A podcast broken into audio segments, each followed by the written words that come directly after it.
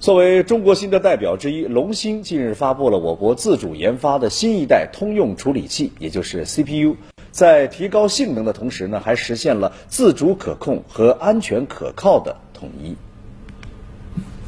新一代通用处理器三 A 四千、三 B 四千，使用二十八纳米工艺，通过设计优化，性能达到上一代产品的两倍以上。自主可控就是呃所有的模块、所有的源代码都自己编写、都自己设计；